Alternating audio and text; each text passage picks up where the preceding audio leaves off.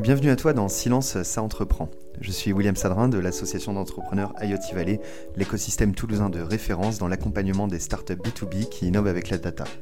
Dans ce podcast offert par l'IoT Valley, je passe une heure en compagnie d'un invité qui envoie du lourd, un chef d'entreprise, un investisseur ou un expert reconnu, venu te partager son expérience et une multitude de conseils activables sur des thématiques variées. Tout ça bien sûr pour t'aider à avancer dans ton projet. Maintenant, place à ton épisode, n'hésite pas à t'installer confortablement, on va commencer. Aujourd'hui, on a l'honneur d'avoir Thomas Poitrino. Bonjour.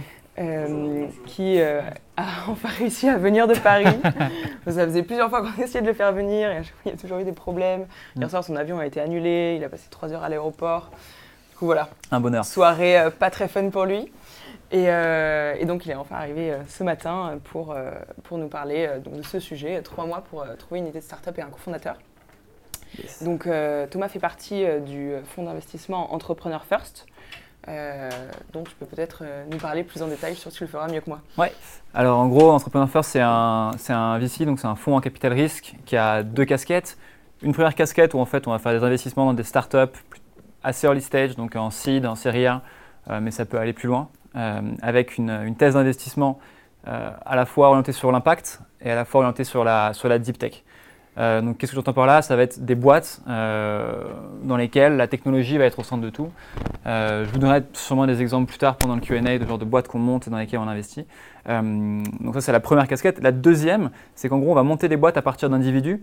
Donc, on va aller sélectionner et aller chercher un petit peu dans le monde entier les meilleurs talents aujourd'hui, à la fois techniques et business.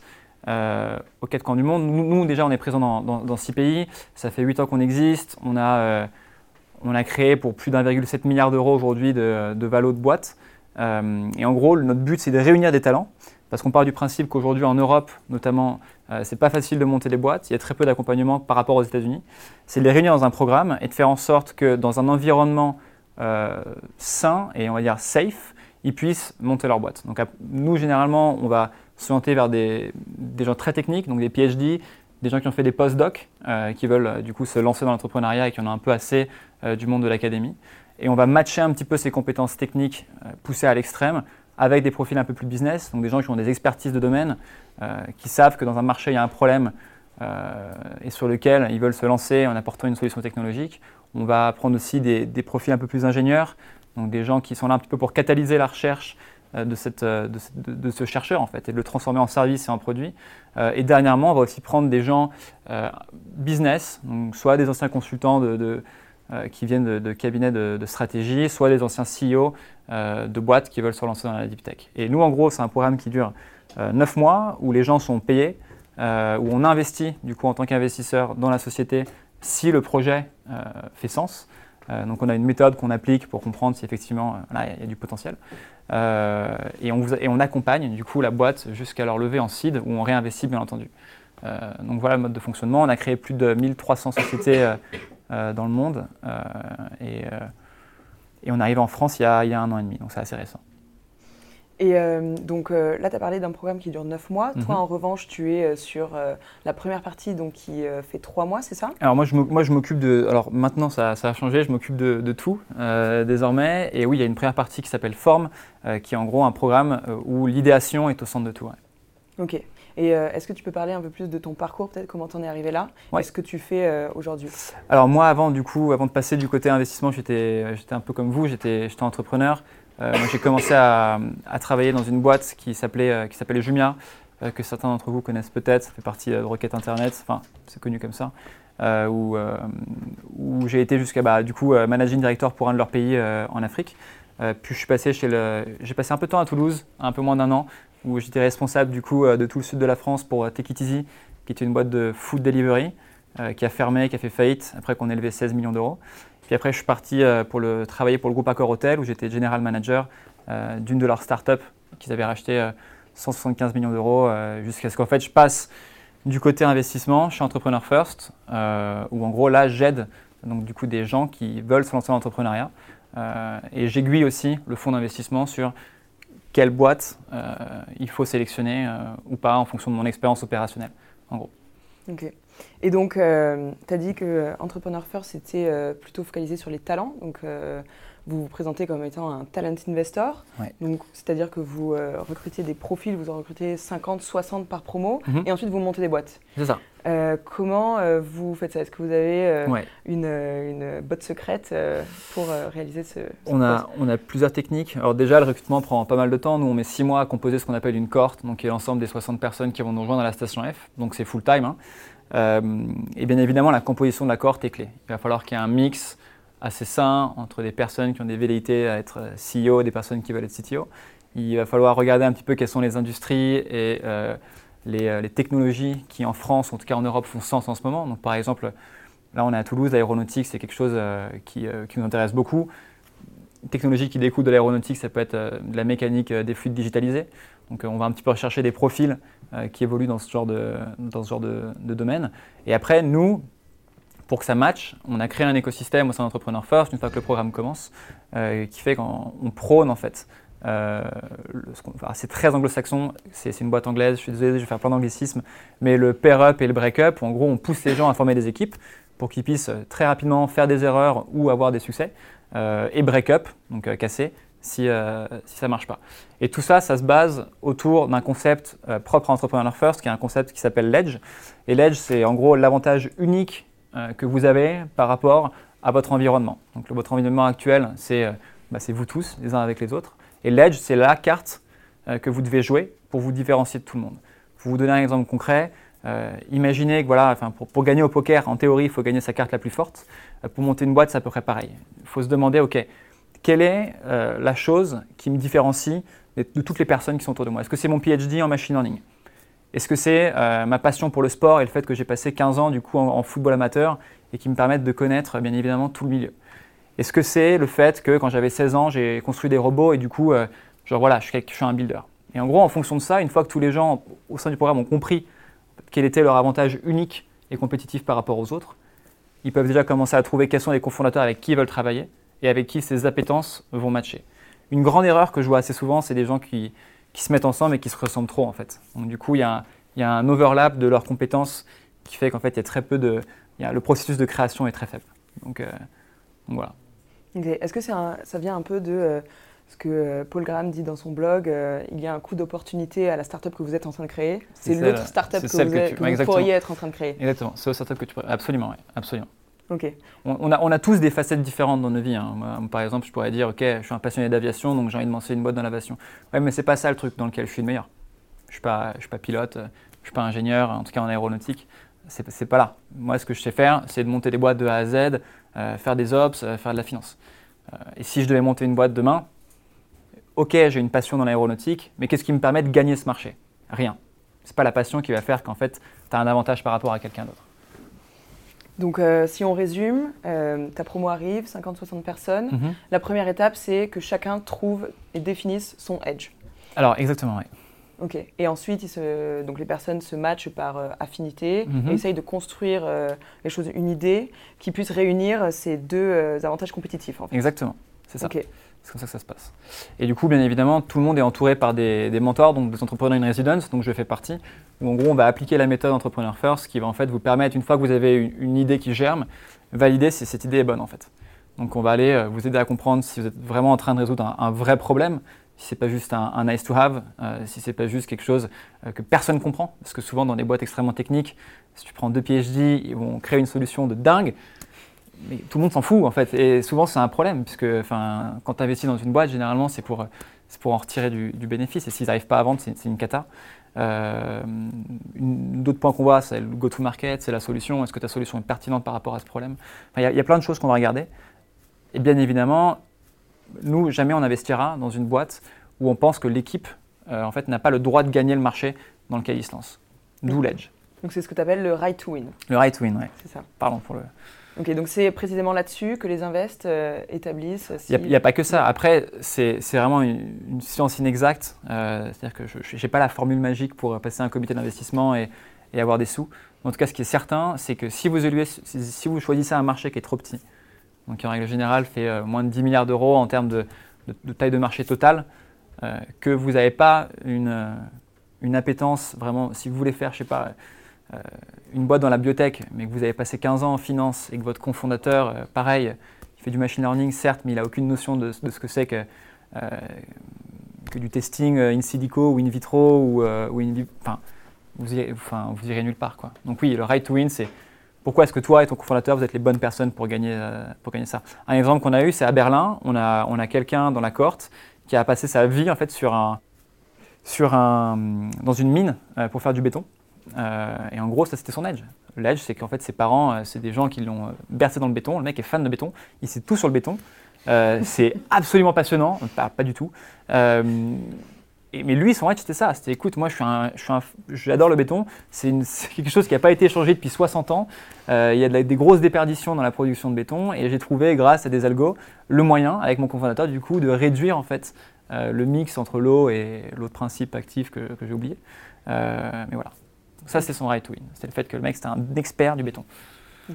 Et euh, donc, vous, vous sélectionnez des, profils qui ont euh, peut-être 10 ans d'expérience dans un domaine, euh, qui sortent d'une thèse extrêmement longue sur une technologie de niche. Donc, eux, leur edge est assez évident. Est-ce que toi, tu es convaincu que tout le monde qui n'a pas forcément travaillé 10 ans dans le même secteur ou qui ne sort pas justement d'une thèse peut avoir un edge? Ouais, je pense, ouais, concrètement, bien sûr. Nous, on ne prend pas que des, que des gros thésards.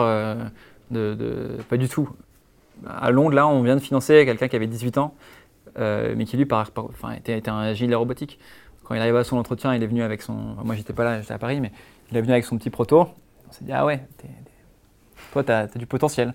Et lui, clairement, c'était un edge, un edge d'ingé, euh, et on l'a pris. On a, enfin, on a beaucoup de polytechniciens chez IF, on a beaucoup de gens extrêmement brillants, mais le badge, c'est pas vraiment ce qu'on va regarder en premier. Ce qu'on va regarder, c'est vraiment en quoi cette personne est unique et en quoi c'est cette personne qui peut potentiellement en fait retourner le marché dans lequel il se lance. Mhm. Ok. Et euh, en termes de formation des équipes, est-ce que euh, tu as vu euh, des, des, erreurs que tu pourrais partager ou alors plutôt des, des best practices, des gens qui arrivent à, se matcher de manière très naturelle et ensuite à travailler hyper bien ensemble?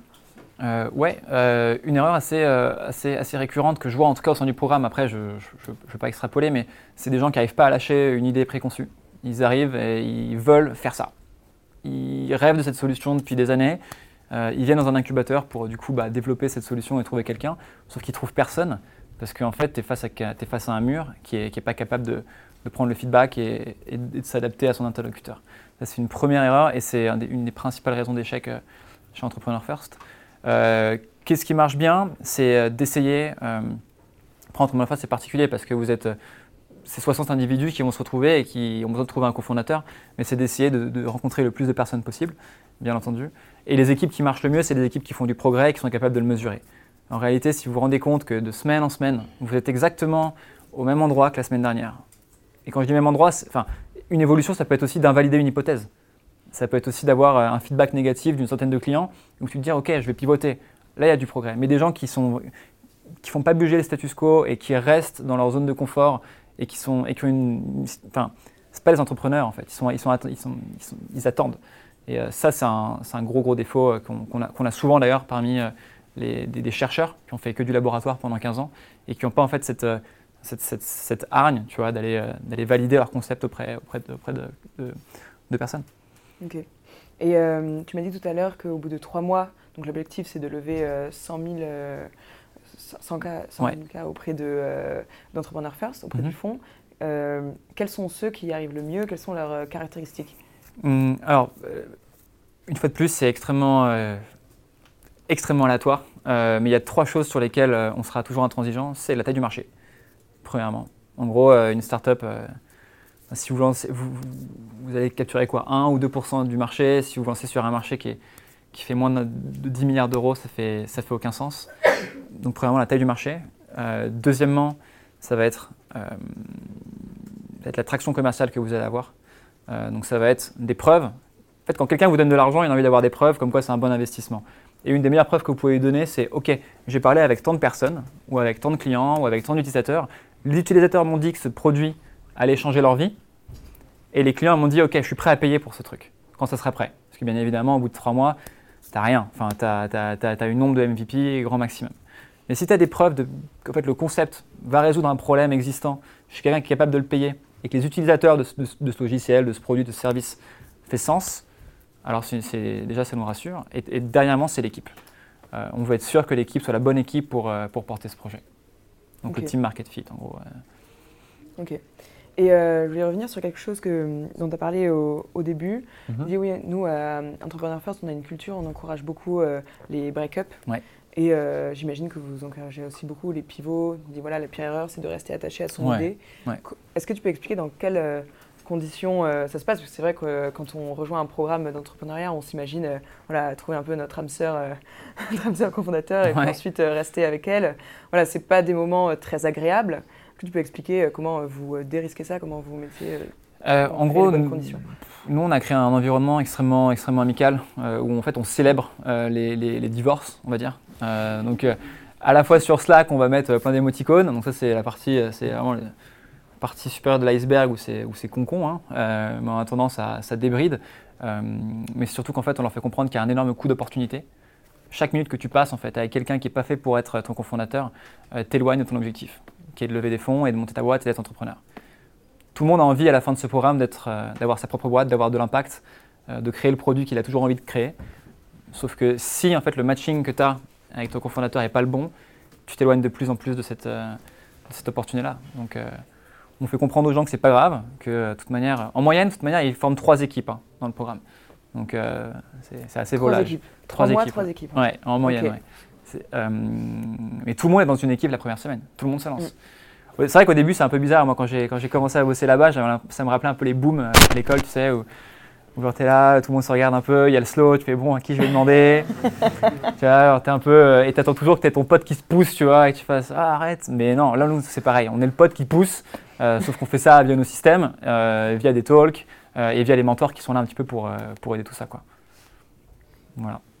Ok. Et, euh, et euh, bon, je pense qu'on va euh, commencer à passer aux, passer aux questions. Avant, Ouais. de, avant de terminer là-dessus, est-ce que, euh, enfin, que- quel est ton, ton meilleur conseil à donner à quelqu'un qui, justement, là, s'est donné full time pour trouver son cofondateur et son idée startup? C'est de résoudre un problème existant. Je pense que c'est un bon début déjà. Si, si vous arrivez à comprendre que la solution que vous êtes en train de développer répond à un réel besoin en fait. C'est la chose la plus importante. Ok. Après tu me diras, regarde Lime, les trottinettes, euh, tu demandais à des gens si c'était un marché qui était complètement inexistant, la trottinette euh, en libre service, les gens te, Pff, je m'en fous les trottinettes, euh, ça prend de la place sur le trottoir, en attendant ils ont un taux d'utilisation qui est juste monumental. Ouais. C'est hyper ringard aussi. c'est hyper ringard. et puis- Personne n'utilisait ça. c'est- terrifiant ce truc. D'ailleurs, vous l'avez vu que 4 jours, vous à Toulouse, je crois, non Ouais, elles ont été retirées. ouais. Voilà. Nous, nous, on en a beaucoup plus à Paris quand même. Euh, mais oui, donc tu toujours, enfin, faut toujours un petit peu, enfin, il n'y a pas que des problèmes à résoudre, il y a aussi des, des- des marchés à créer. hein. Euh, mais en règle générale, essayez d'avoir de l'attraction de la part de vos utilisateurs et de vos clients, qui sont deux choses complètement différentes. Hein. Utilisateur-client, je pense que vous, enfin, vous voyez tous la différence. Euh, mais ouais, avoir des preuves en fait. Et sur la partie cofondateur, un conseil? Sur la partie cofondateur, cherchez pas votre meilleur pote dans votre cofondateur. Cherchez euh, l'associé qui va vous faire grandir, l'associé qui va pouvoir gérer la partie business si vous êtes un tech, ou l'associé qui va chercher la, qui va, enfin, qui inversement euh, s'occupera de l'autre pôle. Les affinités viendront plus tard. Après, bien évidemment, si vous ne pouvez pas supporter la personne, Là, il y a no go. il y a un no-go, hein, bien entendu. Et puis, il faut vous sentir bien avec, avec votre cofondateur, c'est hyper important. Euh, c'est pire qu'un mariage. hein. Enfin, franchement, si ça se passe bien, ça va durer 15 ans cette histoire. Donc, enfin, vaut mieux, euh, vaut mieux trouver la bonne personne. Ok.